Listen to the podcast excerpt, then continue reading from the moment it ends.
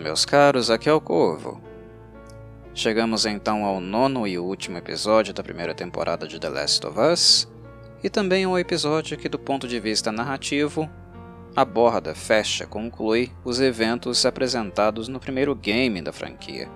O game que, claro, serviu como matéria-prima para a adaptação televisiva que nós acompanhamos aqui. The Last of Us Parte 1 se encerra justamente e de maneira bem similar ao modo como a série de TV se encerrou. No meu ponto de vista, aqui está o ápice da franquia. Aqui está o ápice da obra, realmente. Porque não há nada nela, pelo menos até o momento em que gravo, que eu avalie que supera em termos dramáticos, em termos de história, em termos de desenvolvimento de personagens, o que vocês assistiram né, nessa excelente adaptação da HBO para a TV. Para mim, aqui está o ápice de The Last of Us. The Last of Us Parte 2, o game, ainda é muito bom. Do ponto de vista de gameplay, em recursos tecnológicos, é um game bem mais novo que The Last of Us Parte 1, e claro, o game se beneficia disso, inclusive também em termos gráficos. Mas em termos de texto, dramatização, aquilo que prende uma pessoa à história, o modo como a história nos move, nos envolve e, verdade seja dita, nos dá muito pouco tempo para respirar, né? The Last of Us Parte 1 é um game bem mais marcante, porque o texto é um texto muito melhor. É um texto muito mais bem amarrado e não tem, de fato, nenhum momento de barrigas, né?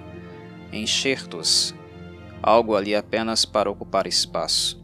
Narrativamente ele é quase perfeito e muito bem desenvolvido. Portanto, chegando ao nono episódio, basicamente aqueles que não jogaram os games, não conhecem nada relativo aos jogos, este aqui é sem dúvida o ápice de The Last of Us enquanto franquia, enquanto obra. Muito bem, aí está.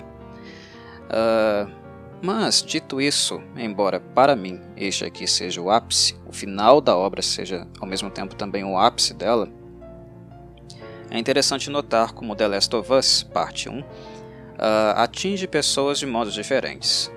É muito difícil passar por toda a série, né, ou jogar todo o jogo, e o jogo tem uma, um grau de imersão muito gigantesco, como eu já mencionei em outros podcasts.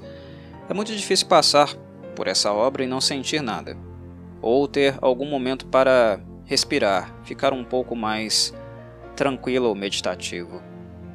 É uma obra muito intensa, é uma obra que nos surra realmente com toalha molhada, em vários e vários momentos. E em virtude disso, para algumas pessoas, uh, o arco do Sam é o mais marcante, mais marcante na alma, no caso, né? no modo como ele atinge as pessoas. Para algumas outras, o arco dos canibais e do David é o mais marcante, o mais impactante, e para outras, o encerramento é o ápice, né? o pico da série do ponto de vista das relações, da maneira como nos afeiçoamos e vivenciamos esses últimos momentos dos personagens na primeira, na primeira obra, né? na, na parte 1. Para mim foi o caso, porque foram tantos os sofrimentos, foram tantas as emoções, uh, uma verdadeira montanha russa de sentimentos, o game como um todo, né? Ele nos leva a lugares que nós não esperamos. O grau de envolvimento com as personagens é gigantesco, para o bem e para o mal. Nós amamos os personagens em vários momentos, em outros nós odiamos. Uh... é sempre um movimento afetivo muito gigantesco que parte de nós. Não há espaço para apatia, né? para indiferença. É muito difícil ficar indiferente à obra. Então, ao mesmo tempo que nós estamos completamente imersos nela, o grau de envolvimento é tão grande que, de certo modo, nós vamos uh, nos cansando emocionalmente durante a jornada. É uma jornada muito dura. Quando Joe e Ellie finalmente chegam em Salt Lake City, uh, é perceptível como eles estão estafados, né? Foi um ano muito difícil para eles. A história se divide em estações, né? Eles ficam quase um ano juntos, quase todo o ciclo juntos. E eles estão estafados e sentindo muitas coisas também à flor da pele, inclusive a ameaça da separação, que na verdade atinge ambos de maneiras diferentes. Né? Uma coisa que eu vou conversar, vou bater papo com vocês mais adiante. Mas querendo ou não, há uma estafa. É uma, é uma estafa uh, previsível até, esperada, porque nós fomos expostos a momentos muito, muito intensos.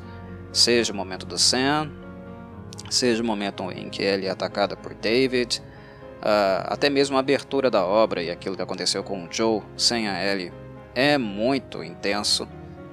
É uma obra que não te dá muito tempo para respirar. Você está sempre vinculado aos personagens muito próximo deles o tempo inteiro.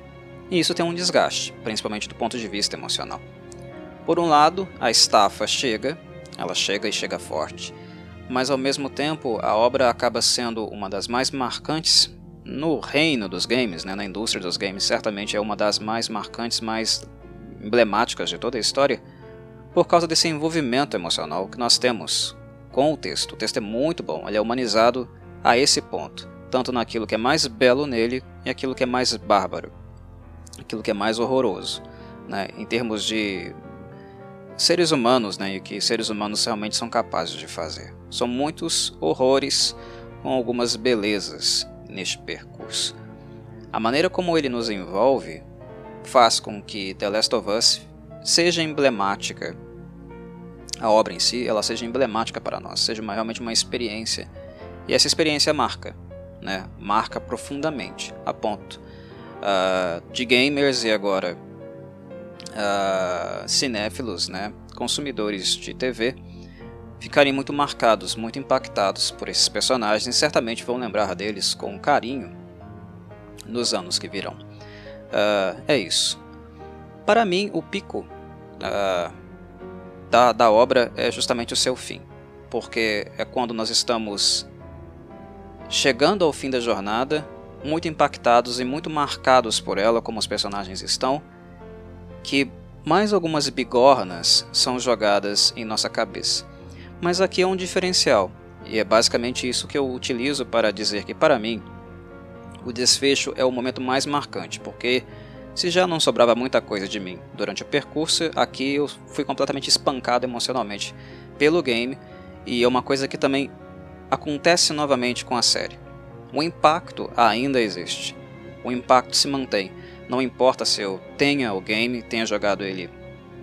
Na verdade, joguei ele mais de uma vez. Uh, não importa, sempre quando eu chego nesse ponto aqui, uh, o impacto emocional é muito forte. E na série, na obra televisiva, pelo fato de ter pessoas, seres humanos realmente uh, interpretando, né, nos, não apenas abordando o roteiro, mas expressando corporalmente, fisicamente, nós vemos né, os sentimentos é, inscritos no rosto, no corpo deles, a experiência ganhou ainda mais uma camada né, de profundidade que nos faz também nos movimentar empaticamente, nos aproximar deles mais uma vez, uma última vez. Mas aí, aqui já há uma historicidade, aqui já há um percurso. Diferente do início ou da metade do game, quando nós ainda estamos conhecendo Joe e Ellie, aqui nós temos uma leitura bem mais profunda deles. Nós vivemos o pão que o diabo amassou com os dois, os bons momentos, os maus momentos. Aqui nós estamos muito mais afeiçoados. E um novo golpe, né, um golpe gigantesco, o golpe definitivo, é claro que nós vamos sentir muito mais do que aqueles do passado. Pelo menos essa é a análise que eu faço. Porque aqui nós não estamos mais uh, próximos da indiferença. Na verdade, nós estamos de corpo e alma completamente junto com eles. E isso é algo que acaba fazendo com que nós sintamos a obra nesse ponto aqui de maneira muito diferente também. Né? No final, as ações de Joe, as ações de Ellie uh, repercutem mais. Elas ecoam mais uh, em nós, nas nossas percepções, nos nossos sentimentos, sentimentos que nós temos por eles e também expectativas, expectativas que nós tínhamos com eles, que podem ter sido atingidas ou até mesmo frustradas, né? o elemento da decepção, ou o elemento uh, da descoberta né, de uma camada nova, de uma revelação a qual estava sendo apresentada a todo momento, mas nós, devido aos bons sentimentos, ao fato de querer gostar dos personagens, talvez isso estivesse nublando né, o nosso julgamento. Aqui não há mais espaço para isso. Tudo cai. Né? O impacto é um impacto muito gigantesco, com uh, nós telespectadores ou gamers, né, tendo sentido tudo o que eles sentiram, esse trajeto que eles que eles percorreram. Nós percorremos com eles. Né? Nos games é uma coisa ainda muito mais íntima, porque nós controlamos os dois. Enfim, é um momento clímax e que não deixa pedra sobre pedra. Eu nunca mais vou esquecer né, do desfecho do game. Pode ser que a velhice, os anos passando, eu esqueça detalhes sobre alguns pontos, mas o desfecho de The Last of Us Part 1 eu jamais vou esquecer, porque o impacto emocional é gigantesco demais. O que é apresentado aqui é muito, muito pesado, né, rivalizando com momentos extremos, ou até superando momentos extremos da obra que foram apresentados previamente. Então é um momento de grande impacto, que eu vou falar um pouquinho mais adiante, conversar com vocês, mas não sem antes fazer uma chamada, claro, né, fazer uma menção a uma pessoa muito importante que está aqui, né, e que na verdade não estava no game, né, no caso a personagem não estava no game, nós não a, conhece, não a conhecemos, não a vemos no game, que no caso é a Anna Williams, a mãe da Ellie, é, mas aqui ela está presente e sendo interpretada pela pessoa que interpretou a Ellie nos games. A voz de Ellie, né, as tomadas de movimento, de captação de movimento, né, no estúdio, quem interpretou a Ellie, quem fez a Ellie nos games foi essa belíssima mulher, excelente ser humano, uh, uma pessoa realmente muito admirável, nerdola, nerd como a maioria de nós, né? Gamer também, jogadora de Dungeons Dragons, uh, um amor de pessoa, que é essa mulher belíssima chamada Ashley Johnson, que aqui e acolá também canta às vezes. Cantou inclusive para o game, né? Uh, uh, enfim, é, é, marcante a presença da Ashley aqui. Ela tem momentos muito mais breves de tela, né? O tempo que ela passa em cena é, relativamente menor daquele que o, o Troy Baker teve para atuar, mas são momentos muito significativos que dizem muito, ecoam em nós. Né? São poucos momentos, mas muito marcantes, muito intensos. E o grau né, de entrega, de qualidade na atuação dela também é muito marcante. Ashley Johnson realmente é atriz. Uh, e é até estranho, né? Notar uh, que uma atriz como ela, né, uma pessoa tão capaz como ela em termos cênicos, não teve tantas oportunidades assim em TV ou cinema. Mas uh, o que ela entrega nesse episódio, né, aquilo que, que ela nos apresenta, é muito marcante, mas também principalmente simbólico. Porque é Ashley Johnson, a Ellie dos games, interpretando a Ellie. Né, na verdade, a Anna Williams, né, a mãe da Ellie na série. E quem é a mãe de Ellie? É a Ashley. Sempre foi. Uh, no, no podcast passado eu cheguei a dizer a vocês que Ellie, para mim, sempre será a Ashley Johnson. Sempre será a Ashley Johnson. Não tem como. Quando eu vejo a Ashley em eventos, um, em podcasts, né, em alguns mini docs, Uh, a voz de Ashley Johnson é a voz de Ellie. Mas não apenas a voz dela, a personalidade dela é a personalidade de Ellie. O Druckmann escreveu uma personagem muito, muito simpática. Uh, uma personagem que para nós é muito fácil de nos afeiçoar. Mas quem dá a vida, quem dá o sopro da vida para a Ellie é a Ashley Johnson. São coisas completamente indissociáveis. É como se ela existisse, né? a, a, a Ellie existisse para ela interpretá-la. É algo muito íntimo. É algo muito íntimo e foi para ela, no caso. Né? É, dublando o, o, o game, trabalhando com a Ellie originalmente, foi uma coisa de grande impacto emocional também. A Ashley Johnson deixou muita coisa na Ellie. Uh, e coisas que, claro, né, servem como referência para todos nós que acompanhamos a Bella Ramsey atuando na série e também deixando uma contribuição enorme, gigantesca, né? Gigantesca. O trabalho da, da Bella Ramsey na série como um todo, em cada momento, é muito bom. E é interessante como o último episódio valoriza também muito o trabalho dela, na medida que Ellie aqui está bastante diferente, né? Ela está agindo diferente do que normalmente ela agia. E com razão, né, em virtude das coisas que ela passou, mas também daquilo que está adiante, daquilo que é, o futuro reserva. Essa expectativa, essa ansiedade, né, e esse pesar também por ser um momento de, obviamente, né, cisão. É um futuro que uh, prediz uma cisão. Uma cisão que, claro, para ela não é, nunca será muito fácil conceito que inclusive nós veremos ser trabalhado também na, na obra seguinte, no game seguinte. Né? E a diferença do ponto de vista cênico né, entre uma L, uma L prévia e a L do momento, a L do episódio, a L do desfecho, é muito marcante. A Bella se transforma completamente.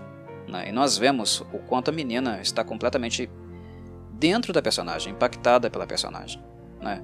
E são referências, sentimentos que a Ashley Johnson já havia nos dado, referências que ela já havia nos apresentado nos games. E com essa voz, uh, com essa personalidade né, uh, inconfundível que ela possui. Então, para mim, foi muito marcante, foi muito mágico, foi muito especial ver a Ashley aqui. Uh, não faz muito, muita diferença para mim, no caso, conhecer a Anna Williams, a mãe da Ellie. Até porque eu sempre a conheci. Nós, gamers, sempre a conhecemos. Ela é, é a Ashley. Ela é Ashley Johnson.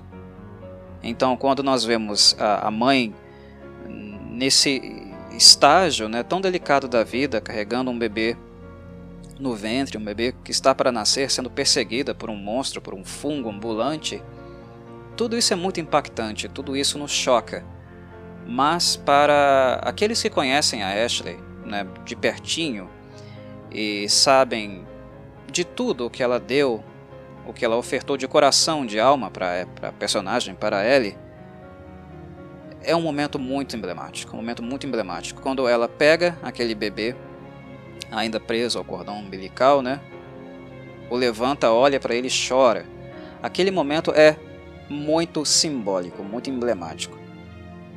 E eu penso que não haveria uma outra forma tão simbólica, tão relevante, tão assertiva que o Neil Druckmann pudesse escolher, selecionar uh, para homenagear a Ashley Johnson. Aqui ela é a mãe de Ellie. E nós vemos né, essa expressão no rosto dela, no corpo dela, no sofrimento dela, nas lágrimas dela. Né? Ela está completamente dentro de Anna Williams. Ela é a mãe da Ellie e vê-la sendo, no caso, sendo reconhecida como tal, porque é exatamente isso que nós encontramos no episódio, Ashley Johnson sendo reconhecida como a mãe da Ellie. Para mim é, é, é o topo, né, é o ponto máximo da trajetória da Ashley com a personagem. É muito bonito, é muito bonito você ver uma pessoa, né, assisti-la sendo reconhecida desse modo e vendo como é, emocionalmente quanto ela é afetada por isso. Há momentos diferentes na carreira da Ashley. Há um momento antes da Ellie e há um momento depois da Ellie. Essa personagem mudou muito a vida dela e também transformou a carreira dela do ponto de vista profissional. Ela significa muito, muito mesmo, né? E eu creio que isso fica muito transparente também na, na atuação dela, sendo de fato o que ela sempre foi, não é algo novo para um gamer ver, né, acompanhar Ashley Johnson sendo Anna Williams, a mãe de Ellie. É novo do ponto de vista de que essas cenas não existem no game original. Mas do ponto de vista simbólico, emocional, Ashley Johnson sempre foi a mãe de Ellie. E o que me deixa muito feliz, né, o que me deixa muito movido emocionalmente, foi muito bonito aquela cena para mim, impactou muito fortemente foi o fato de ver Ashley com a menina nos braços. Mesmo que por pouco tempo, né, aqueles olhos né, lindos que ela tem, completamente tomado pelas lágrimas, né, uh, contemplando o seu bebê. É o bebê que é dela mesmo. Foi ela que trouxe ele ao mundo, mesmo que a personagem tenha sido escrita pelo Neil Druckmann.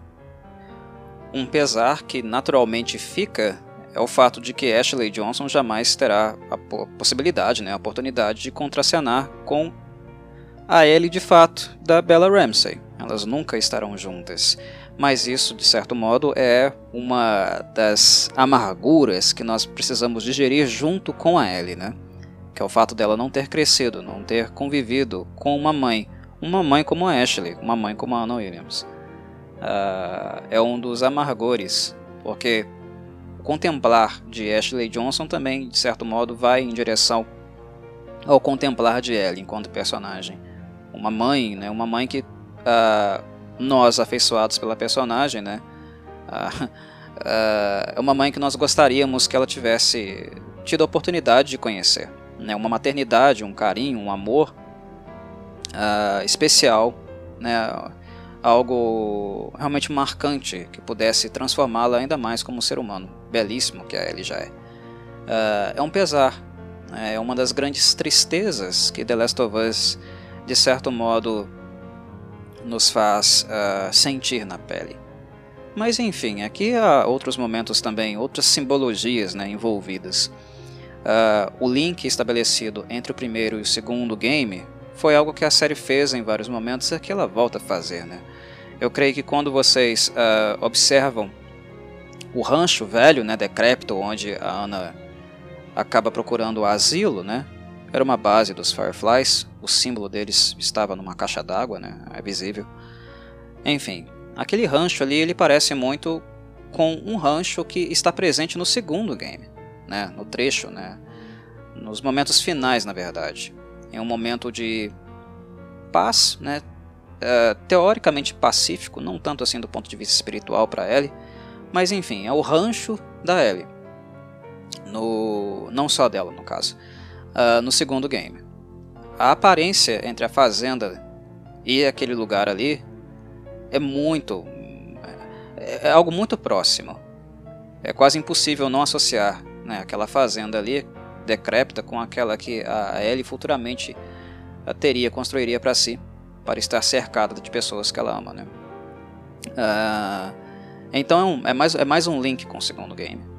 É algo que antecipa também coisas né, uh, do game seguinte e que eu espero que sejam contempladas. Né? Na verdade, quando a série de fato for lançada, que esses momentos de link com o segundo game sejam lembrados. Hum, aqui, isso aqui foi introduzido lá na primeira temporada. Eu vi isso, né? Eu vi aquela menina escondida lá em Jackson olhando para para Ellie. Ah, agora esse rancho aqui eu me lembro. É, é o rancho onde a, a Anna Williams deu a, a, luz, a vida a Ellie e também onde ela faleceu. É, é uma coisa que eu espero, uh, de fato, acompanhar vocês que estão lidando apenas com a, com a, com a série, nunca jogaram, esses deslumbramentos, né, essas constatações e o impacto emocional que isso também vai causar em vocês. É uma coisa que, para a segunda temporada, eu fico bastante é, na expectativa, na ansiedade. Ver esse impacto emocional em vocês, já que essa experiência de antecipar elementos do segundo game no primeiro é uma coisa que uh, nós que jogamos o game, conhecemos eles primeiro nos videogames, é uma experiência que nós não tivemos. E que foi interessante ter aqui, inclusive, tá? Muito interessante, sim. Mas enfim, além da, do rancho, nós também temos o canivete, né? O canivete era um canivete de Ana. Isso também é uma informação muito relevante, né? Na verdade, é a única herança que eh, a Ellie tem da mãe, e isso é muito emblemático. Muito emblemático mesmo. Uh, isso também não, não nos é dito anteriormente, nós não temos contato direto com essa informação.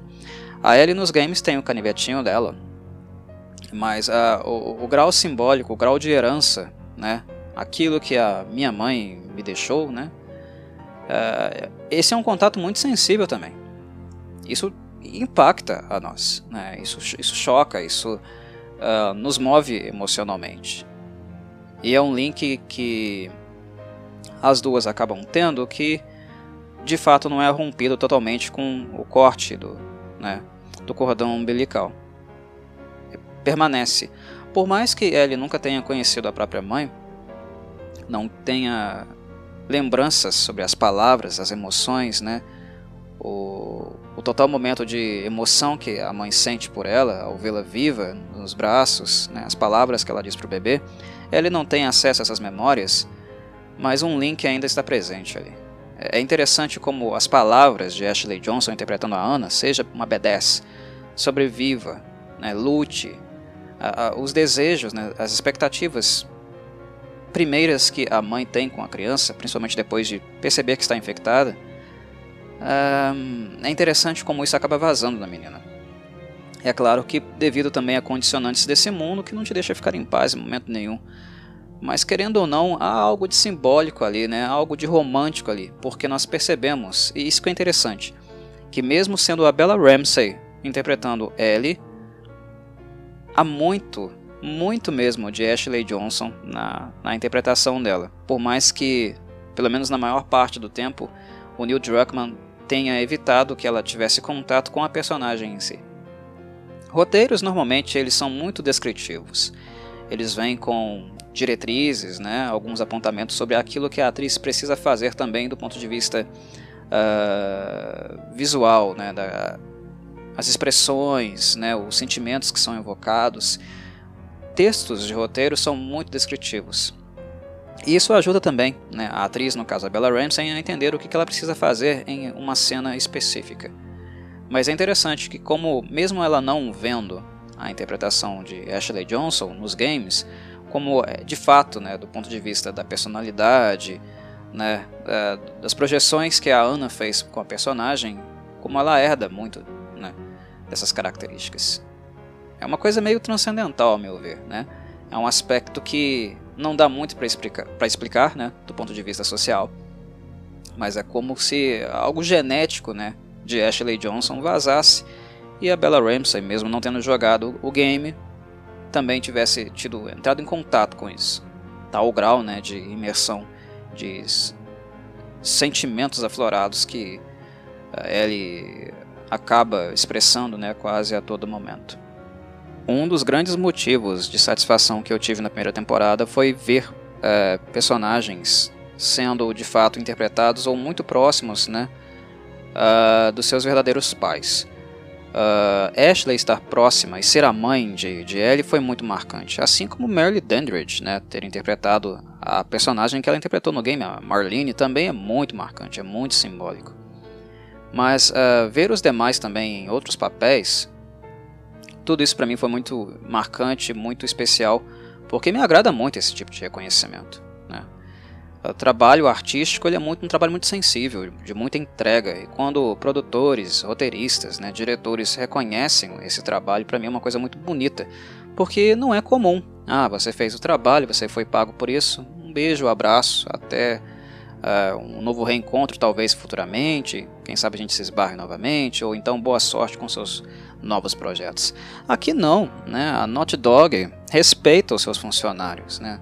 A Naughty Dog envolve os seus funcionários.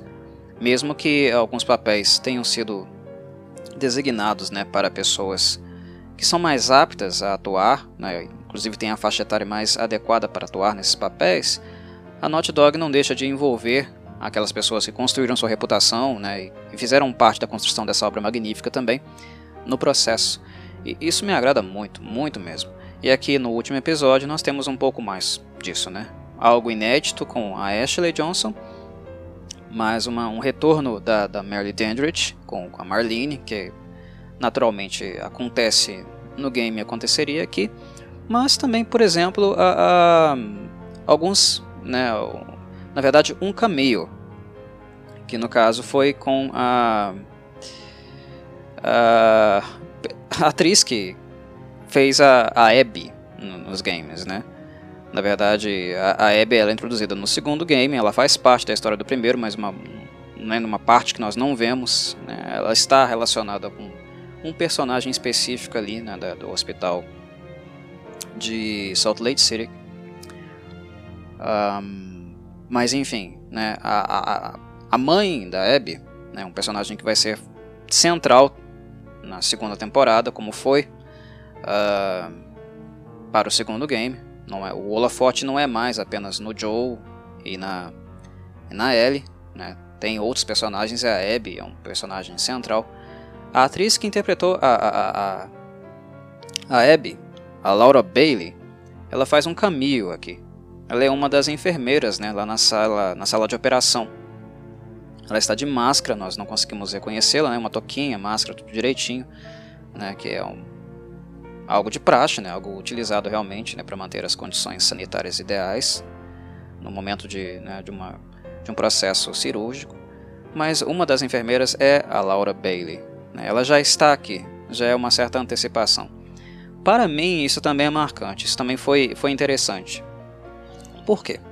Porque uh, aquele momento ali, para a personagem Abby, e eu não posso dizer muito, né?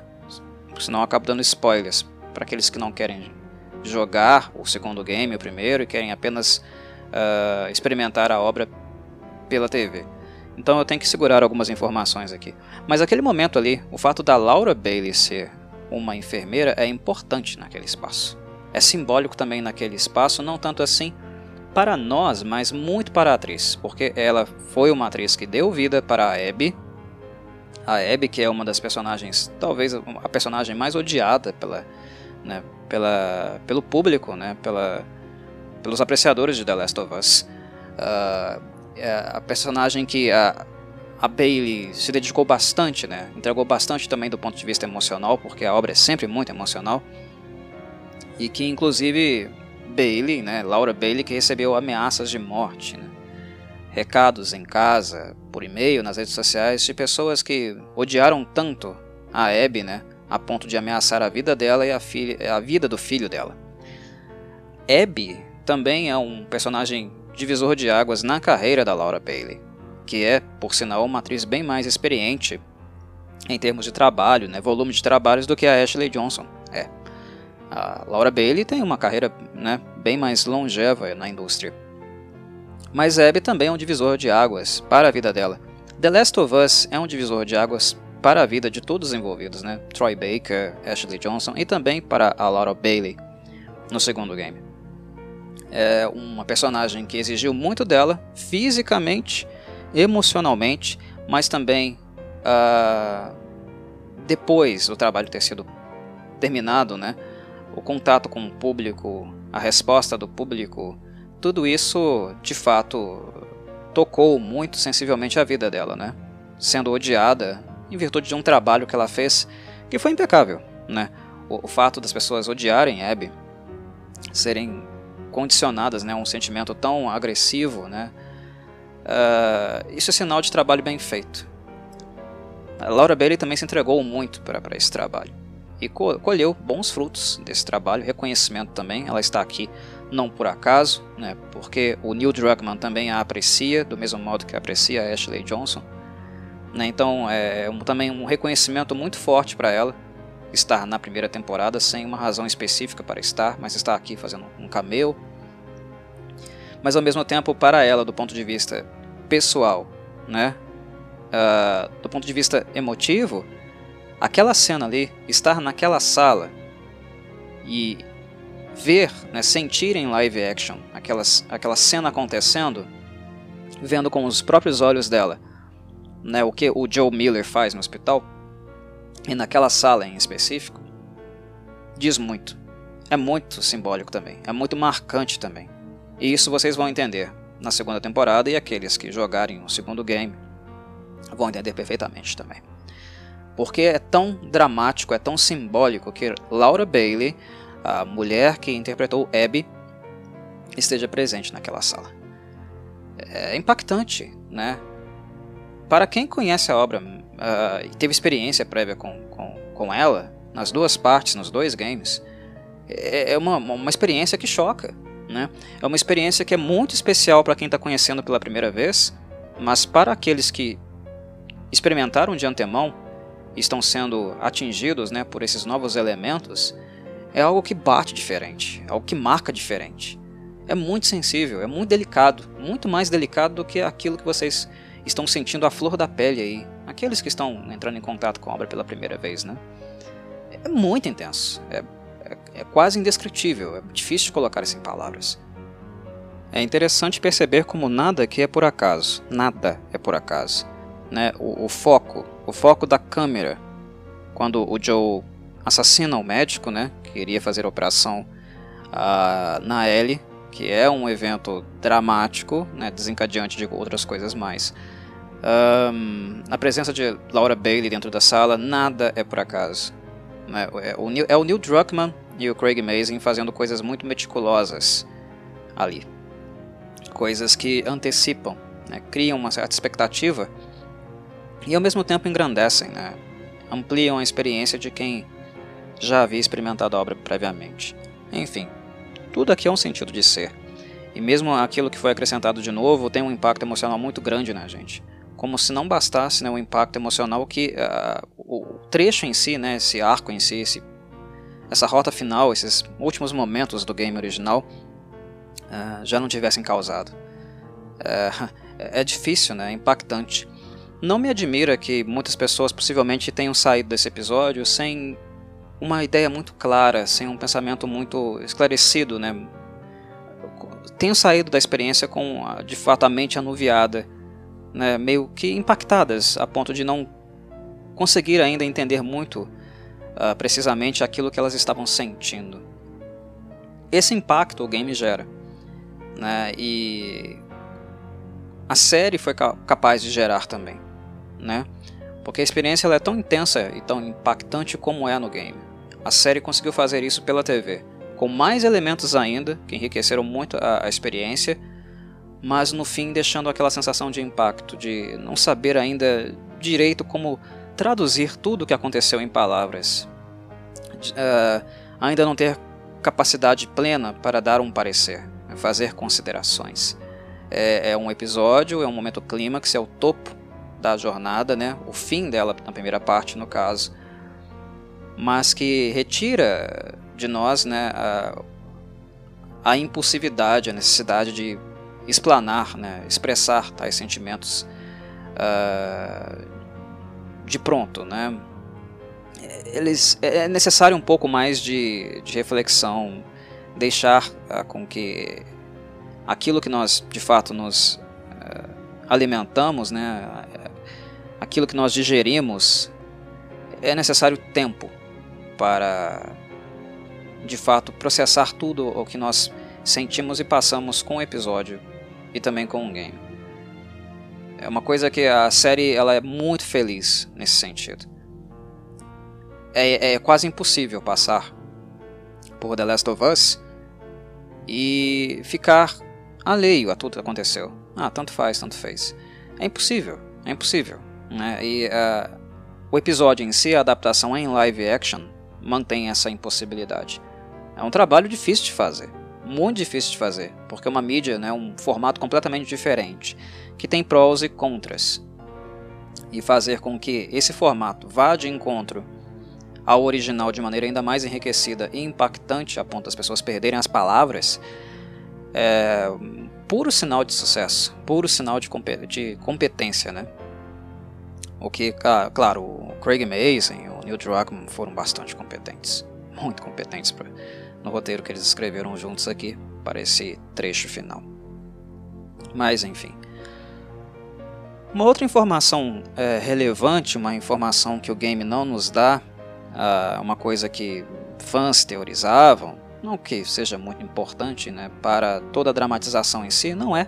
Do ponto do drama não é uma coisa importante. Né? A história pode muito bem acontecer com ou sem essa informação, não é o que mais importa nela. O que importa em The Last of Us sempre são as relações interpessoais. Mas enfim, uma informação que as pessoas, pelo menos os fãs da, dos games, sempre uh, quiseram uh, ter acesso, né, é no modo como a Ellie se tornou imune ao Cordyceps. E aqui o episódio apresenta isso também, né? A menina ela foi exposta ao material do fungo, né? A Anna Williams foi infectada, né? o fungo caiu na corrente sanguínea dela e a menina teve essa exposição ao Cordyceps ainda em contato com a mãe. Isso de algum modo gerou, né, possivelmente, uma, uma mutação, né, um, um estágio, um quadro onde o organismo dela reconhece o Cordyceps. E isso meio que gera um bug né, no sistema. O Cordyceps a infecta, tenta entrar no corpo dela, mas já há algo do Cordyceps ali que é bem. É, diz de uma gênese, né? do momento de nascimento, de um, um momento de estaca zero, né? que ela nasceu com ele, né? ela nasceu já banhada por esse Cordyceps, na verdade, né? Em contato direto com ele. Então, alguma coisa aconteceu que ele acabou se tornando, né? Isso é confirmado aqui, de fato.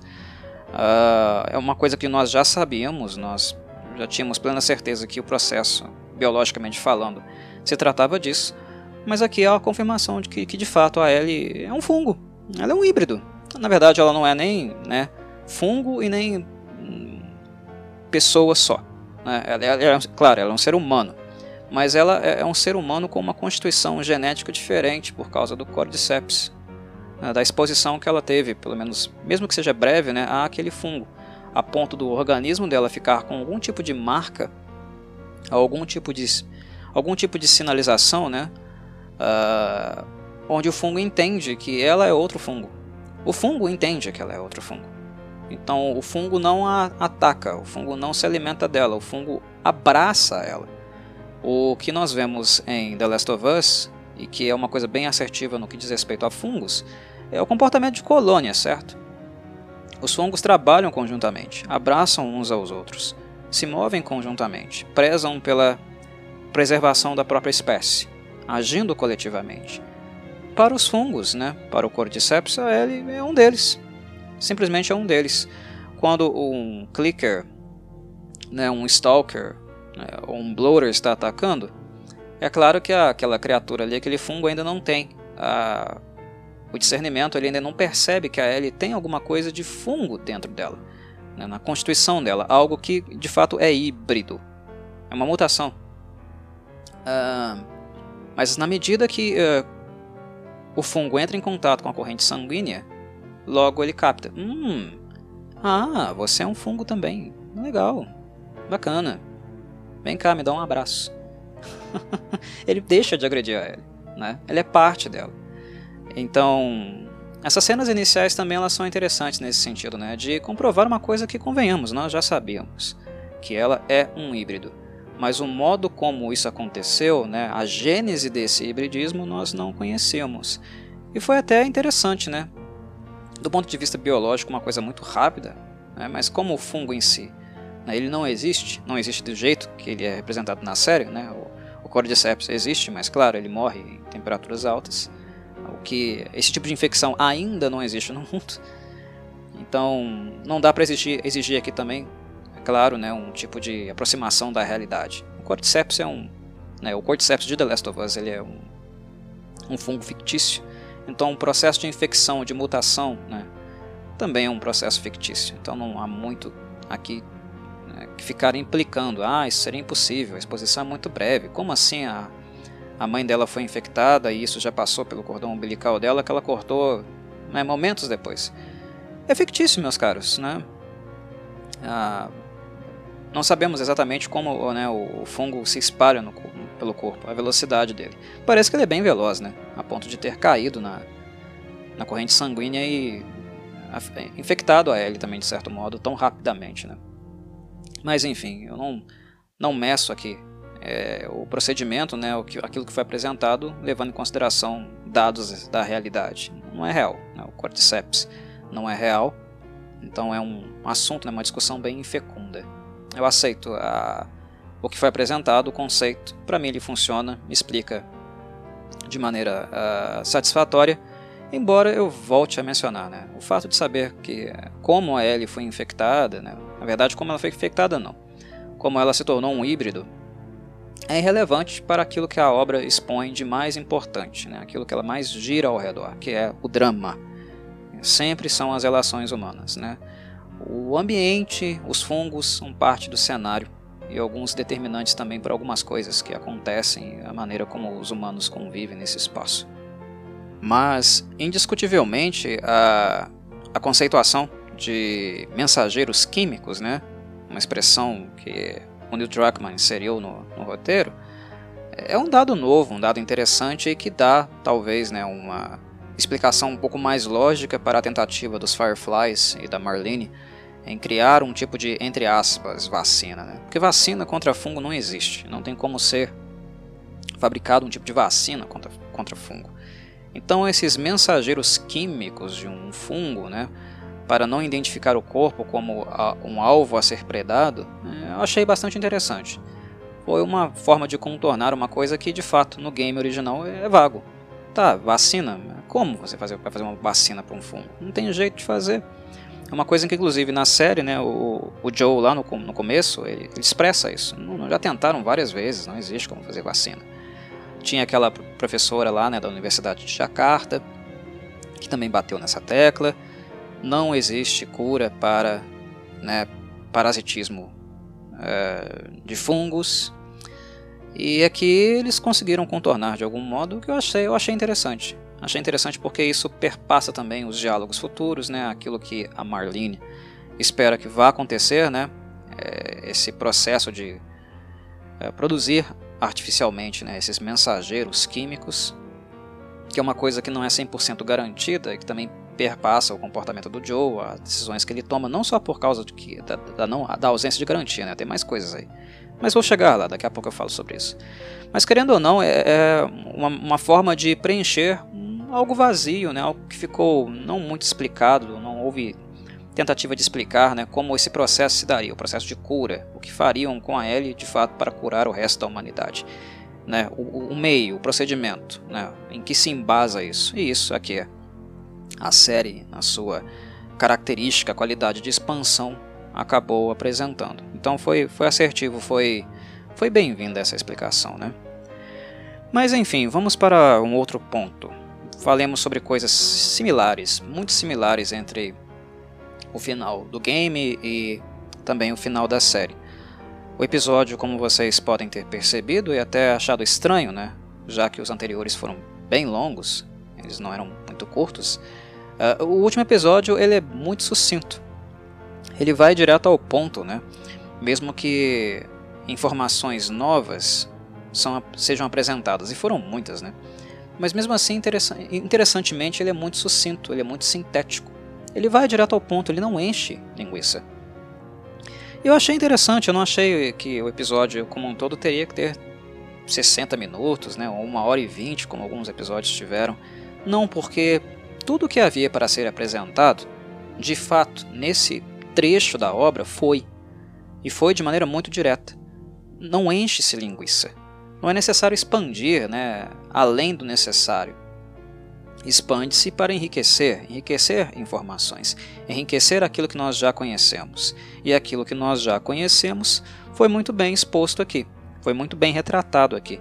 Então, um episódio que fecha ali com 43 minutos né, de duração, né, um pouquinho menos na verdade, se a gente não considerar os créditos, mas foi, foi muito bem amarrado, foi muito bem conduzido.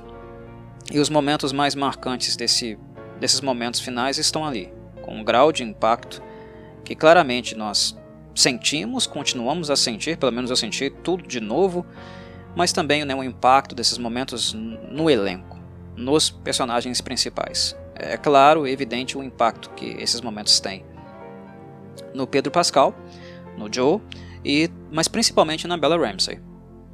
Né? A Ellie muda muito nesse trecho final uh, do game nós sentimos de fato uh, o impacto da, da, jornada inteira nela, né? e daquilo que também se avizinha, daquilo que está adiante.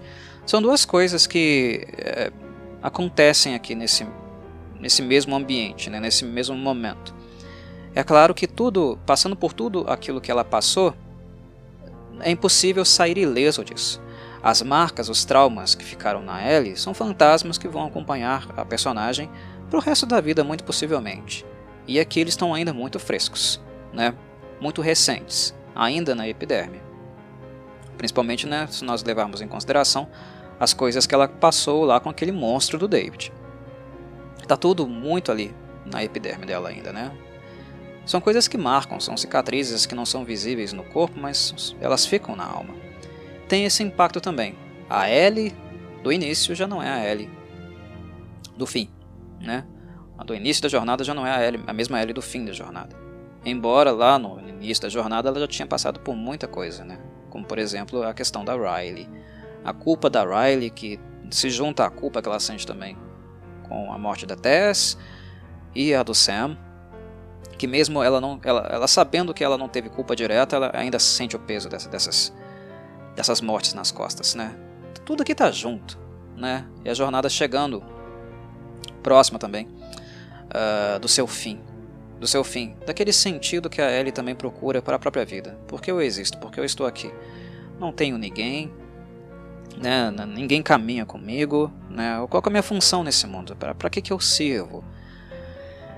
O primeiro contato de fato fraternal uh, do, do, ponto de vista familiar, né? Alguma figura de referência que a Ellie teve, ela está tendo pra, pela primeira vez, né? É o Joe, que não é das melhores figuras, né? Para ela se apoiar, se inspirar, enfim. O Joe não é um super-herói, né? Joe tem uma moral questionável, um homem muito marcado, atormentado.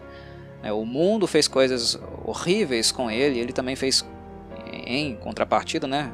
refletindo toda essa violência, ele refletiu muita violência no mundo também. E reflete aqui nesse episódio. Nós vemos que fantasmas, né, alguns traumas do Joe, ele nunca vai superar. Né? E isso também leva também o personagem a fazer coisas monstruosas, coisas que as pessoas não tinham visto efetivamente ele fazendo e que de certo modo, por se afeiçoarem muito por ele, né, acabam negando, não, ah tá, eu sei que o Joe matou pessoas inocentes, eu sei que ele fez isso no passado, ele falou isso, o Tommy falou, a Tess falou, mas é aquela coisa, né, você ver fazendo, sentir ele fazendo, né, o modo como ele faz, a, a expressão dele durante o processo, esse tipo de coisa o público não tinha tido contato direto ainda. Então é uma coisa, ah tá, o Joe não era uma pessoa boa, ele fez coisas ruins. Né? Mas tá no passado, agora ele está aqui com a Ellie, protegendo a Ellie e o escambau. Uh, quando as pessoas entram em contato com aquilo que ele realmente, aquilo que ele foi no passado, e efetivamente ele está sendo novamente no presente, né? né aquela possível imagem de herói, pessoa né, intocável, a qual não pode ser criticada, né, uma pessoa idealizada, isso novamente se rompe. Isso é rompido com muita força e com muita truculência também, né? com muita violência. E daí também gera gera-se um, um, um, impacto claro. Né? É, é um momento muito impactante, que as pessoas, na verdade, acabam ficando divididas. Né? Eu estou com ele ou estou contra ele? Eu apoio o que ele faz ou não? Eu preciso apoiar o que ele faz? Essa é a questão. É essa a questão que eu quero colocar aqui. E uma outra também, mais ao fim do podcast, né? Se é realmente pertinente né, uh, tomar partido, escolher lados. Há um lado certo nessa história? Qual, qual seria, né, de fato, o lado mais coerente, mais assertivo no que diz respeito a tudo que aconteceu aqui no fim de Look for the Light? Indagações, né, questionamentos que eu irei fazer aqui. Mas, enfim, né? Uh, a série traz um tipo de experiência nova para aqueles que tinham apenas menções, né? testemunhos. Não, aqui nós temos, nós somos as próprias testemunhas. Não, é uma outra pessoa testemunhando, falando sobre alguma coisa que fez. Nós acompanhamos as pessoas fazendo de fato o que elas fizeram no passado né, e disseram uh, um pouco embaraçosamente né, ou na defensiva uh, dos seus pecados. Tudo sendo cometido aqui. Por um motivo que para nós também já é claro. E é justamente aquilo que rivaliza com essas ações, né? Que é essa afeição por essa criança que uh, no princípio foi algo evitado, mas que acabou se desenvolvendo e que agora o personagem não está pronto para soltar, né? Eles, como claramente se viu, né? Ele é capaz de fazer abs absolutamente tudo para manter essa afeição, esse laço que foi criado. Mas enfim, a ameaça de cisão desse laço, a princípio, isso é interessante, né? Porque a princípio parece é bem claro, na verdade, é bem evidente que uh, a, a Ellie tem mais consciência dessa cisão que será feita do que o próprio Joe. Porque parte do abatimento dela não é só por causa das violências que ela sofreu. mas é que é, também devido ao fim da jornada. Ela vai ser entregue. Ela, em grande parte de, de, desse, dessa trajetória, ela foi um cargo, né? ela foi uma entrega, né? uma encomenda. O Joe, inclusive, várias vezes tentando evitar contato direto com ela, se afeiçoar por ela, disse essas palavras duras, difíceis para ela. Não, você é, é carga. Eu vou te entregar e seguir a minha vida. Você não é família. Mas isso mudou. Depois que os dois se aproximaram, um salvou a vida do outro, né? A, Bella Ramsey, a Ellie no caso, retribuiu né, ao Joe, uh, salvando também a vida dele. Né? A abertura entre, a emocional entre eles, um contando a vida um para o outro, né? as coisas que aconteceram. Uh, uma coisa que acontece mais é, enfaticamente aqui no fim, né? o Joe se abre, finalmente ele se abre, no que diz respeito a Sarah. E também fica um pouco problemático, né? como nós vemos, como ele também ainda de algum modo, né, alguma, alguma coisa restou do relacionamento dele com a, com a filha morta que ele projeta na Ellie também. Um, tudo isso fica exposto aqui. Mas a questão é que a, a, a Ellie ela tem consciência. A jornada se aproxima. O fim da jornada se aproxima. E o que vai acontecer depois daí? É algo que ainda está em grau de incerteza, né? Não está claro se a jornada depois vai continuar. Estar próxima do Joe, né, ter alguém a com quem contar, ser protegida, né? Uh, tudo isso transformou a personagem. Foi em direção a, a desejos né, que ela tinha e que ela ansiava por muito, muito tempo. E abrir mão disso, né, deixar, soltar isso, não é algo muito claro também. Não é algo muito fácil para a personagem. Né? Embora ela tenha essa necessidade de que a vida dela tenha um propósito que se for para salvar o mundo, né, medicar o mundo e dar alguma perspectiva para que outras pessoas cons consigam existir dentro dele, né, que a raça, a humanidade não seja extinta, é um preço que ela está disposta a pagar. Então há um misto de sentimentos aqui, um misto de propósito, um, um, uma mistura né, de propósito, uma tentativa, uma esperança de retribuir aquilo que fizeram por ela, pessoas que morreram né, durante o caminho, a trajetória da vida dela, que agora talvez ela possa fazer alguma coisa para que outros não morram como eles morreram, mas ao mesmo tempo uma perspectiva de que aquilo que ela finalmente conseguiu com o Joe, que ela sempre ansiou durante toda a sua vida, sua breve vida, há, uma, há um temor também de que essas coisas né, possam de fato chegar ao fim com aquilo que vai acontecer adiante, né, com aquilo que vai acontecer lá no hospital em Salt Lake City. Ah, então tem, tem, tem essas questões né, perpassando aqui. Ela não vai desistir de fazer aquilo que ela acredita ser necessário para os outros. A Ellie é esse tipo de pessoa, né? ela pensa mais nos outros do que nela mesma, em vários e vários momentos. Ela não é uma pessoa egoísta, né? Uh, mas, uh, querendo ou não, um pesar bate, né? porque ela teve alguns dos melhores momentos da vida dela né, nessa jornada com o Joe e também certamente um dos piores. Mas os, os melhores ainda compensam essa jornada. Então é de certo modo uh, impossível né, não dar valor a esses momentos, não tê-los próximos do coração de fato, né, ter carinho por esses momentos. Foram momentos marcantes que marcaram que agora estão sim ameaçados. Nada é muito certo dali em diante. Né? O ponto de chegada, efetivamente, que agora de fato é o hospital de Salt Lake City, né, o fim da jornada se concretiza nesse ponto. E depois? O que vem depois? O que se ganha depois? O que se perde? Essas coisas não são muito claras, né? E o turbilhão de sentimentos, a necessidade de dar sentido à própria vida, de compensar de algum modo as coisas às quais Ellie se sente culpada, ao mesmo tempo, né, a manutenção de uma relação afetiva, né, paternal, que ela desenvolveu com o Joe, tudo isso está em questão. E é um turbilhão né, de sentimentos. Um turbilhão de sentimentos que de fato invadem a personagem. E nós vemos aqui né, como a Ellie da Bella Ramsey é basicamente a Ellie dos games de fato. Porque esse é o momento, né, o trecho do game onde a personagem de fato muda. E a gente sente muito enfaticamente essa mudança. Ela muda completamente.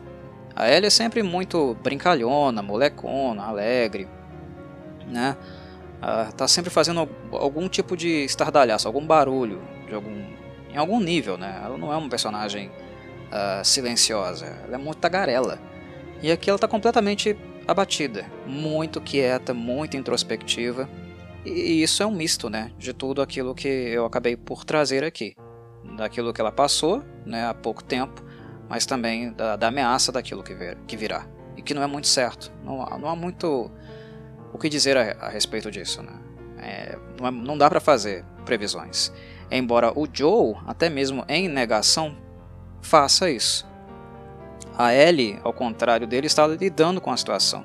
O que nós vemos no Joe é que ele não está. Depois de tudo que aconteceu, depois da vida dele estar, de fato, né, por um, um fio e a Ellie ter salvado a ele efetivamente, toda a armadura, toda a indecisão e segurança do Joe caiu por terra, ele derrubou aquela armadura. Mas aí ele projeta mais intensamente ainda né, a, a, a Sarah, a filha, na Ellie. Não, eu não posso me aproximar de você, né? isso vai trazer marcas do passado, né? eu vou sentir a minha filha em você, estar nessa esse papel de novo, né, num papel de, de cuidado paternal, isso vai trazer marcas, marcas do passado que as quais eu nunca superei. Isso vai doer, vai ser horrível, então você fica na sua, eu fico na minha, não falamos mais sobre nós, enfim, não, não nos aproximamos. E isso era o Joe. Mas depois que a, a, de tudo que ele passou com a Ellie, inclusive né, a, o fato da Ellie ter salvado a vida dele, o Joe definitivamente deixou tudo isso para trás. E quando ele deixa isso para trás, ele começa a fazer projeções futuras, né, daquilo que ele vai fazer com a Ellie, daquilo que ele vai ensinar para a Ellie.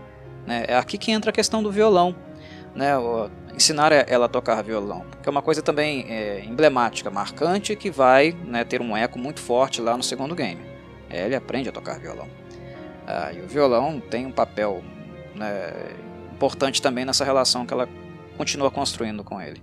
Mas enfim, são projeções futuras. O Joe, a partir do momento que ele tira a armadura e aceita né, a, afeição, o afeto que ele sente pela Ellie, e, o afeto que também ela sente por ele, essa reciprocidade, a partir do ponto que, que ele aceita isso, ele deixa completamente a armadura que ele vestia de lado.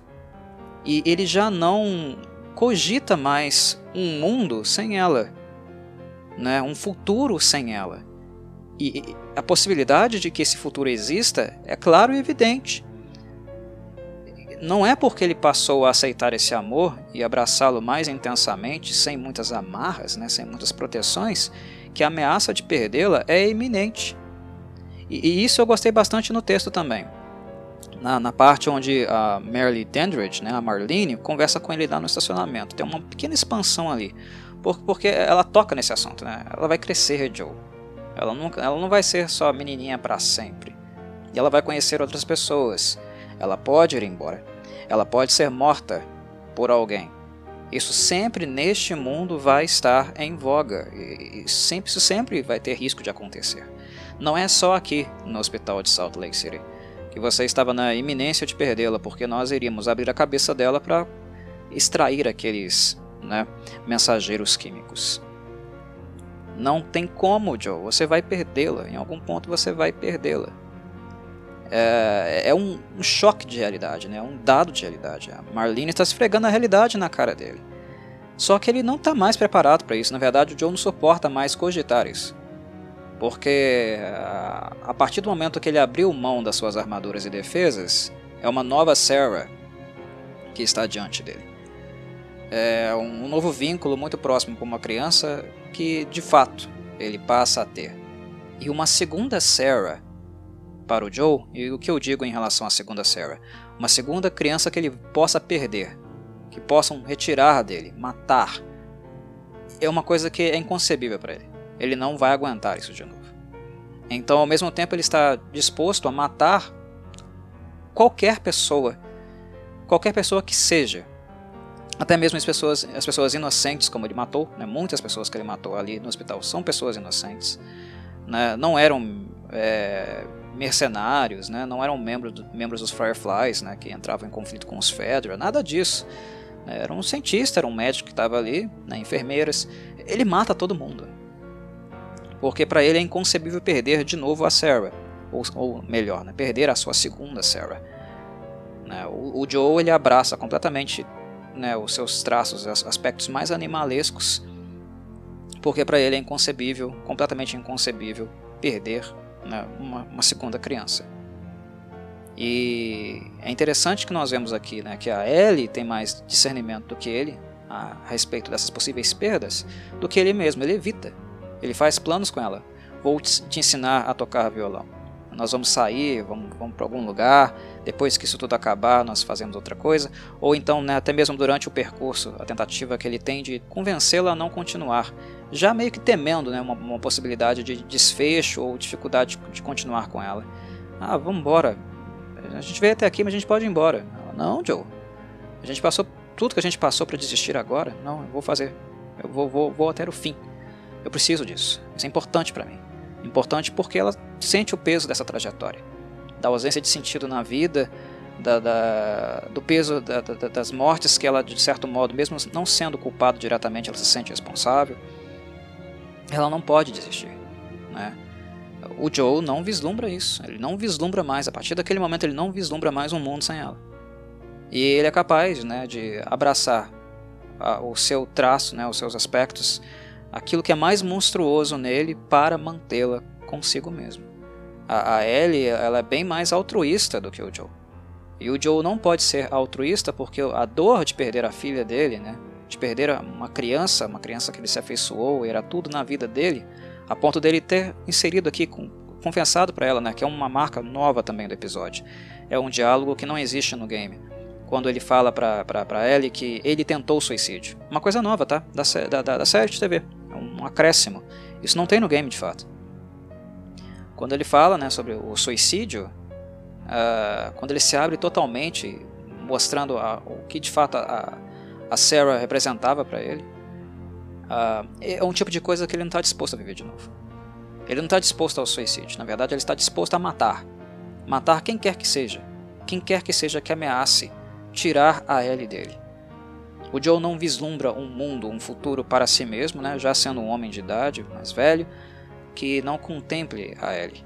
O ideal dele, o mundo ideal para ele é, é viver o restante da sua vida com ela e morrer e tendo a certeza de que ela está viva. Né, é isso, ele fechou completamente. E qual, qual, qual, é o problema aqui? Né? Qual é o principal problema aqui? A ausência de Ellie nessa decisão. Não há uh, bonzinhos, né? não há pessoas tomando a decisão correta no desfecho de The Last of Us. A Marlene não é a heroína, nem o Joe é o herói. Porque ambos, os dois, descartam a decisão que cabe a Ellie nesse desfecho. A Ellie não é convidada a participar dessa decisão. É sobre a vida dela, sobre o futuro dela, futuro dos outros, mas a partir dela que está sendo discutido e ela não teve a oportunidade de dizer o que queria. O que de fato queria. A Ellie queria dar propósito para a própria vida uh, se submetendo né, a um processo de cura? Sim. Mas será que ela estava realmente pronta para morrer? Consciente realmente do, do que significaria isso? Uh, ela não teve a oportunidade de falar muito sobre isso, né, se, ela, se ela faria isso, sabendo que iria morrer. Né? Ela não teve a possibilidade de ver o Joe, por exemplo, dizendo: Não, não faça isso, você vai morrer, vão tirar você de mim. Ela não teve também a possibilidade de, de, de sentir isso na pele. Né? Ah, ao mesmo tempo, ela não teve a oportunidade de dizer: Não, eu vou morrer, eu vou me sacrificar para salvar as pessoas, nessa provável tentativa que pode muito bem dar errado. Pode muito bem dar errado.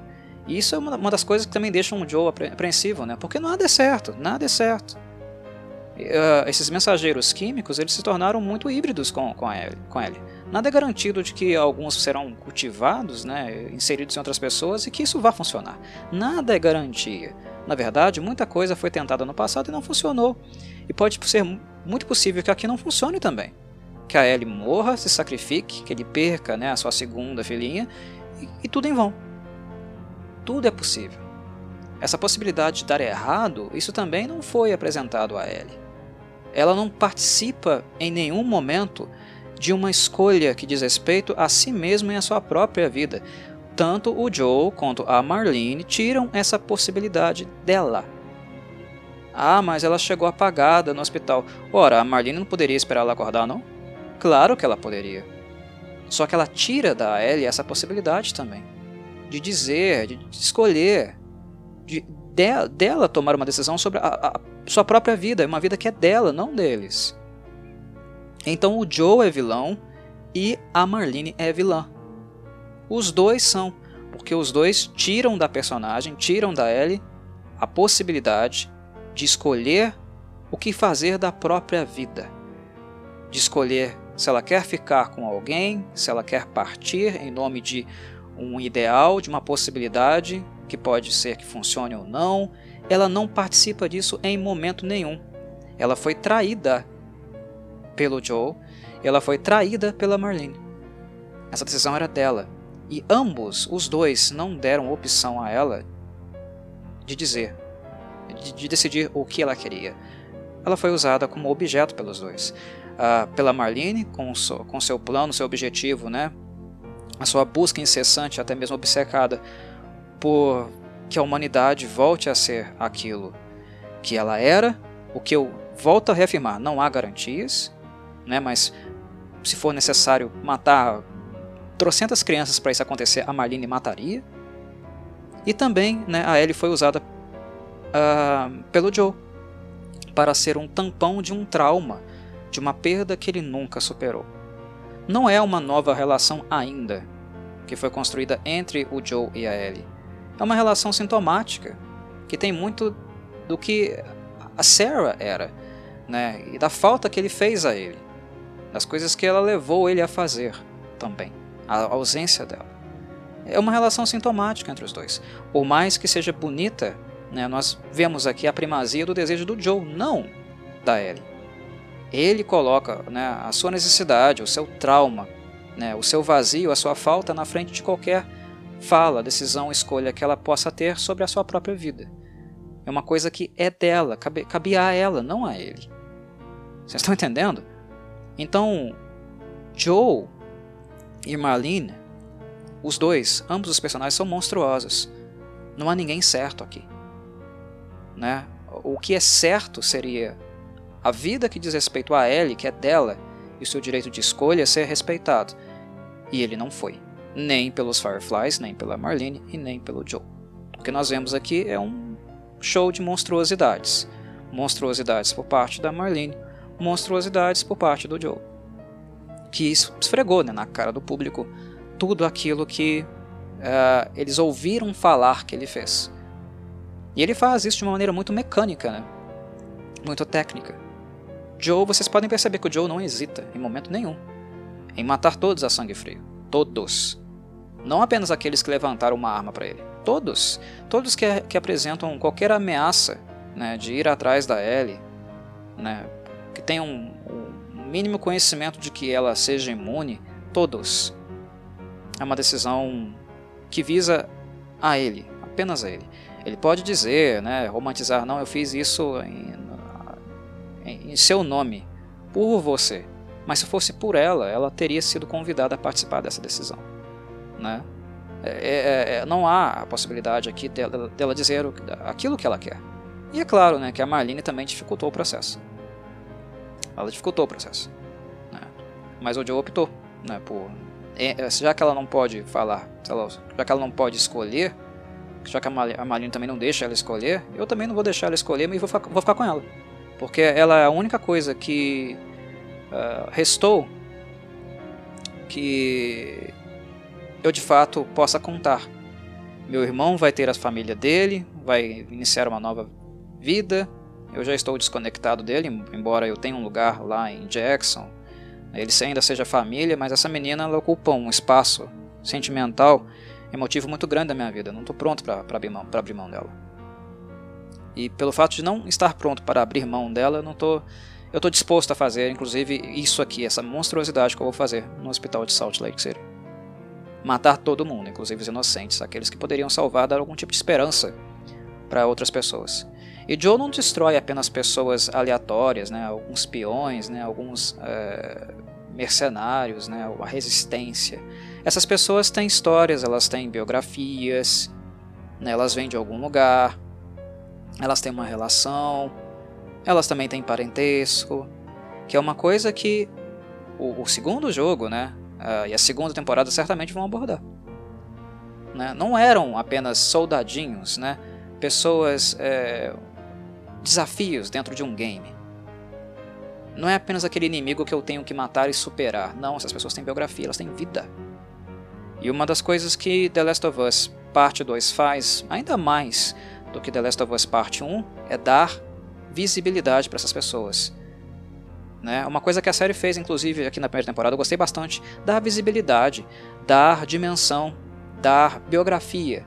Não são apenas personagens secundários, não são apenas figurantes no meio da paisagem, são pessoas, são histórias de vida. E todo o mal, toda a violência que é causado para essas pessoas tem consequências, tem repercussão, marcam as suas vidas. E pode fazer com que elas se, tornem, se tornem tão monstruosas como o Joe já foi, em virtude da barbárie, das violências que foram provocadas, causadas a ele. Joe nunca, nem sempre ele foi assim. Né? As experiências de vida que ele teve o levaram a ser assim. E aquilo que ele faz, né, o mal que ele reflete, uh, o mal que, muito em virtude da primazia dos seus desejos, que são desejos egoístas, sintomáticos também, em virtude de traumas, esse novo mal gera novos né, fantasmas, uh, novos uh, traumatizados, novos males. Né? Então, The Last of Us, parte 2, também vai trabalhar muito com esse acento dando assento a essas questões. Não que elas já não estejam presentes aqui, já estão. Elas já podem ser perceptíveis, né? serem visíveis na própria história do Joe. Então tá tudo aqui.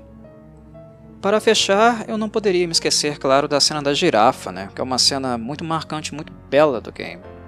É, como eu falei para vocês, mencionei lá nos primeiros podcasts, The Last of Us também é uma obra muito fotográfica. Ela não se prende apenas à ação, ao combate aos infectados, mas ela também valoriza muito backgrounds, né, landscapes, ambientes e também né, a vida que cresce, que voltou a florescer nesses ambientes, porque na medida que o humano começou a ser predado pelos fungos, todas as outras espécies vivas desse mundo que nós predamos passaram a ter uma segunda chance de existir, de ocupar o espaço que nós tomamos deles. Então, The Last of Us valoriza muito isso, né? A vida animal que não é predada pelos fungos, né? os ambientes, os espaços, isso faz com que a obra seja muito fotográfica. Uma coisa que a série na primeira temporada como um todo valorizou também bastante. Foi uma, uma, uma série também muito fotográfica, muito com imagens, né? landscapes, planos de fundo muito, muito bonitos, muito maravilhosos. E aqui a, a cena da, da girafinha, ou girafona, né? Porque girafinha pequena é, é uma coisa meio complicada de dizer, né? Uma girafinha pequena é grande até para nós, adultos. Mas enfim, uh, ela foi retratada, né, com muita fidelidade. O background é CGI, mas o animal foi um animal real. Achei curioso, inclusive, as pessoas não conseguindo identificar, diferenciar né, o que é realidade e o que não é. Isso é um, claro, né, um sintoma de décadas e décadas do público mais jovem sendo hiperexposto né, a obras cinematográficas que valorizam, uh, dão primazia apenas à CGI. Né? Os marvelinos aí, a geração da Disney Marvel. Como uh, perde-se né, grandemente a sensibilidade entre aquilo que é real e aquilo que não é. Uma girafa, né, ela foi utilizada nos estúdios e toda a relação que a Bella Ramsey tem com o animal é real são é, de fato, né, são reações tanto do Pedro quanto da Bella, são reações reais.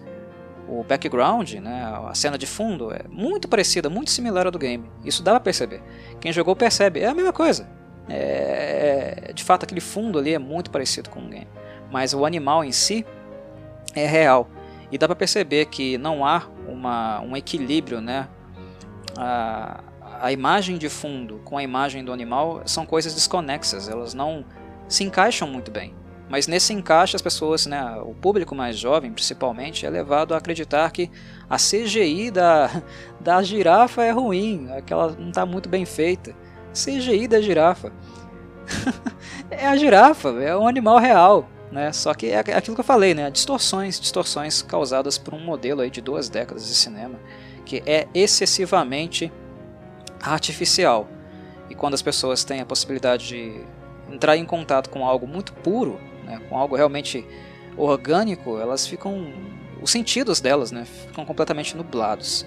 É, é um pouco triste para mim, né, que vi a ascensão do, da CGI, passei por esse processo, que sou fã também né, de cinema antigo, inclusive cinema que não é, nem é da minha geração, né, nem é da minha geração Y.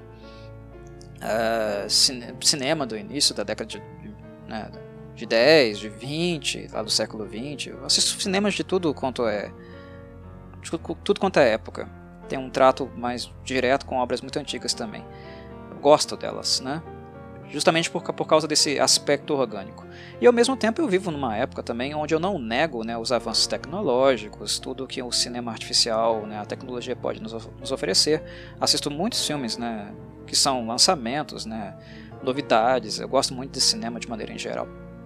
Mas para mim é, é, é, que tive, tem, tem um pé nos dois mundos, é um pouco é, angustiante mesmo, né? Perceber que as pessoas não, não, conseguem fazer muito essa diferenciação mais, né? Do que é real e do que é artificial. Alguém pode argumentar no sentido de, ah, mas isso é sinal que a CGI né, atingiu um grau, né, um nível absurdo, a ponto das pessoas confundirem realidade com artificialidade. Não, não, não é só isso não. Há uma verdade nessa afirmação, que é o fato da CGI ser, hoje em dia, né, incrível. CGIs muito caras de grande investimento né, são realmente incríveis. De fato, muito de fato, elas são incríveis. Nós chegamos num patamar absurdo, né, inimaginável há duas décadas atrás, três décadas atrás. Mas, ao mesmo tempo, o que se nota é uma distorção é uma incapacidade, né, uma, uma dessensibilização das pessoas em entrar em contato de fato com coisas reais, sentir coisas reais, né, e não apenas artificiais, que foi o tipo de sensação, o tipo de experiência que a Bella Ramsey teve ali. Ela e o Pedro Pascal. Pedro Pascal possivelmente já teve mais experiências daquele tipo na vida dele, né? Mas a Bella, uma, uma jovenzinha como a Bella, ali contato com uma girafa real, dando alimento para ela, é o tipo de coisa que marca, fica na memória, fica na experiência. Ser Ellie em The Last of Us é uma experiência que ela jamais vai esquecer, né? E é um ponto de, virada também na carreira dela como um todo. Mas a cena da girafa também, né? a experiência com uma girafa, é uma coisa que uma pessoa assim, não esquece. Né? Ainda mais uma pessoa nova, uma pessoa jovem na infância é marcante, mas na adolescência continua sendo, dependendo do, do grau né, de envolvimento que a pessoa tem.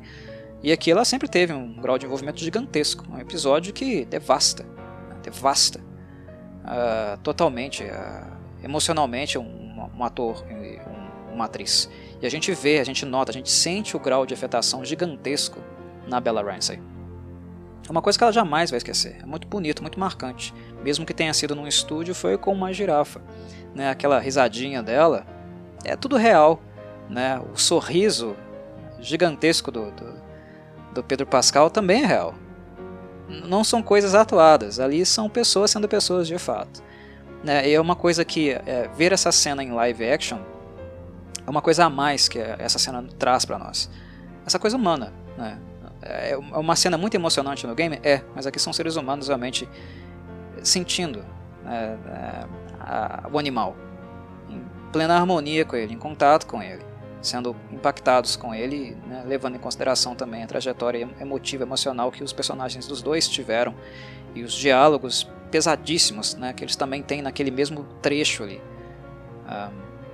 As tomadas, possivelmente, elas não foram filmadas né, com muita distância. Então foi girafa, foi eles conversando sobre o futuro, sobre aquilo que eles poderiam fazer, sendo que esse futuro não é muito, muito certo. Então é uma, sabe, uma amálgama, uma, uma roleta russa de sentimentos, sentimentos muito fortes, muito, muito fortes, muito intensos. É uma obra que certamente marcou os dois, né? É, como numa entrevista que o Pedro Pascal deu há algum tempo, acho que há alguns meses, né? É, durante as filmagens ainda da, da série, estava em produção, ele falou, né? Eu uh, que tava, ele falou que ele estava feliz né, de ter uma, é, uma experiência tão profunda, tão marcante como essa, no estágio final, né, nos momentos finais da vida dele, já que ele já é um senhor de idade. E ao mesmo tempo que ele estava muito feliz que né, essa experiência que a Bella Ramsey poder estava tendo a oportunidade, né, a possibilidade de ter uma experiência tão marcante, tão profunda como essa no começo da vida dela. Ele fez esse contraste, né? Uma experiência tão marcante para ele no fim da vida, enquanto ela no início. Enfim, é uma obra que marca, né? Tudo nela marca. O diálogo, os, os diálogos, as relações, a maneira como nós emergimos aqui é indescritível, né? É uma obra que com certeza, certamente, com sobras, é a melhor adaptação de um videogame, né? de, um, de um game já, já, feita para a TV e cinema. É o melhor, melhor, melhor live action disparado, melhor adaptação feita para TV cinema de uma obra de videogame que já tinha essas características. O correto era apenas seguir o, o, aquilo que o jogo apresentou, não tirando né, aquilo que é mais importante dele, acrescentando e enriquecendo. Era a decisão mais inteligente, mais de bom tom que poderiam fazer. The Last of Us é maravilhoso, o game maravilhoso. Não há mistério. E a partir do momento que o Neil Druckmann estava envolvido e iria trabalhar com Craig Mazin, trabalhou no caso, né? E outras pessoas que também ajudaram a dar vida a esse game atuando nele, como a Ashley Johnson, Troy Baker, né, a Merle Dandridge, né, a própria Laura Bailey, que aparece aqui rapidinho, pessoas que fizeram parte mesmo daquele contexto, né, viveram, tiveram uma experiência real com o game, eles estando presentes, isso só ajuda. Né, isso só facilitou um processo que naturalmente tinha tudo para dar certo e deu muito certo. The Last of Us, assim como o game, a série, a primeira temporada, assim como o game original, são imprescindíveis, são maravilhosos e muito acima, né, muito acima do nível médio de qualidade que nós temos tanto no, no, na indústria dos games quanto na indústria televisiva cinematográfica. E é isso, meus caros, assim encerro minhas considerações sobre The Last of Us, que, assim como o primeiro game, termina aqui. O que vem adiante é um outro recorte, uma, uma continuidade certamente, mas em um momento, né, em um environment, um ambiente completamente diferente. Essa primeira história é uma história principalmente sobre amor, embora haja muito ódio e barbarismo no meio dos acontecimentos. The Last of Us Parte 2 é uma obra ainda mais dark, que se aprofunda, mergulha completamente na outra faceta do afeto, né? na faceta inversa do afeto. Se aqui nós temos a primazia do amor, em The Last of Us uh, Parte 2, a primazia do ódio.